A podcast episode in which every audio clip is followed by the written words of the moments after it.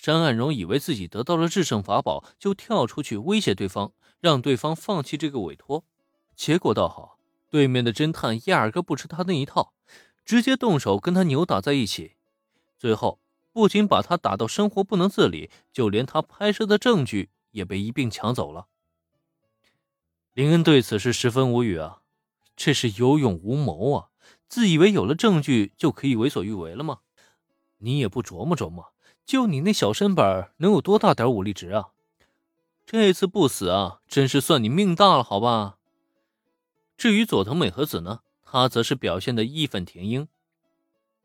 遇到这种事情，你第一时间想到的就应该是报警，你应该相信我们警方的能力。佐藤美和子最烦遇见的就是山岸荣这种人，什么事情都想着自己解决。那还需要警视厅做什么呀？可面对佐藤美和子的斥责，病床上的山岸荣却轻轻的摇了摇头：“我不是不相信警方，而是我害怕事后被报复。而且，我是一名经纪人，本来我还要继续混这个圈子呢。一旦这件事情由我爆出，以后我就会被这个圈子所排斥。我需要生活。”也需要这份工作养家糊口啊。佐藤美和子的想法很简单，可山岸荣的想法却更加的现实。首先呢，就算警方出面接手这件事情，最后给予社长的惩罚呢，也不疼不痒的。可事后，无论是他山岸荣还是冲野洋子，都极有可能遭到来自极道的报复。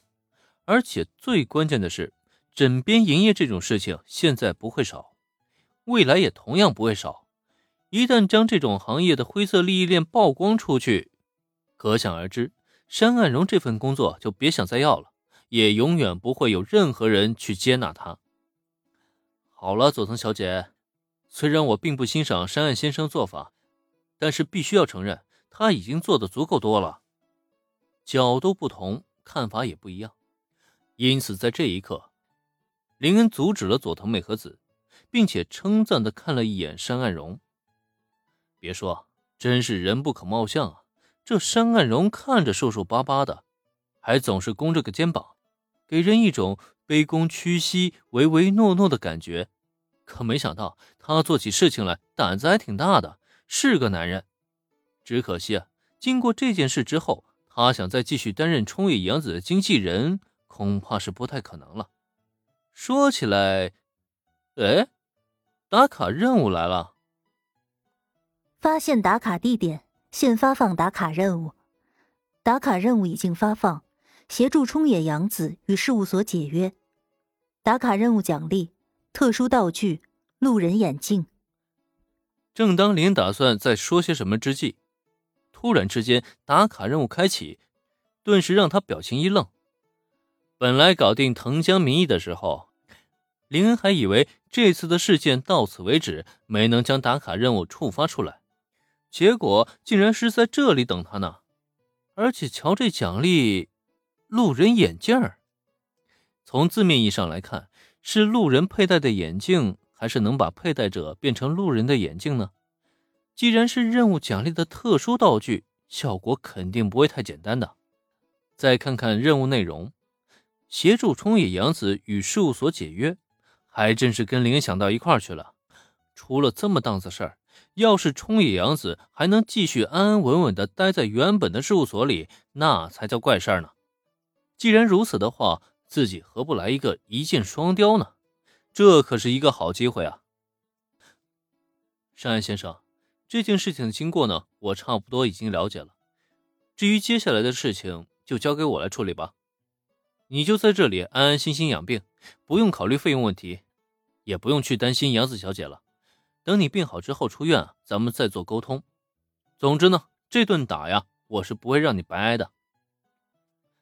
该了解的都已经了解清楚了，打卡任务已经下发，林恩自然没有必要继续待在这里。简单的安抚了山岸荣两句之后，便起身准备告辞了。林恩社长，我知道您不是普通人，我挨不挨这顿揍没所谓的。可杨子小姐那边，请你一定要保护好她呀！拜托您了。林恩起身要走，山岸荣却在这一刻突然伸手，并且用真诚无比的眼神恳求林恩：“杨子小姐是我的朋友，我当然会竭尽全力保护她，不受任何伤害。反倒是山岸先生，你该不会是喜欢上杨子小姐了吧？”停下了本来已经迈出的脚步，林恩转头看向病床上的山岸荣。虽然原剧情中冲野洋子并没有发生与经纪人之间的感情线，但瞧这个山岸荣的表现，怎么看怎么不像单纯的经纪人与偶像的关系啊！要说这其中不掺杂任何的其他感情，谁信啊？然而呢，林恩社长，您误会了，我有恋人。而且我们已经快结婚了，我只是单纯的想保护好杨子小姐，仅此而已。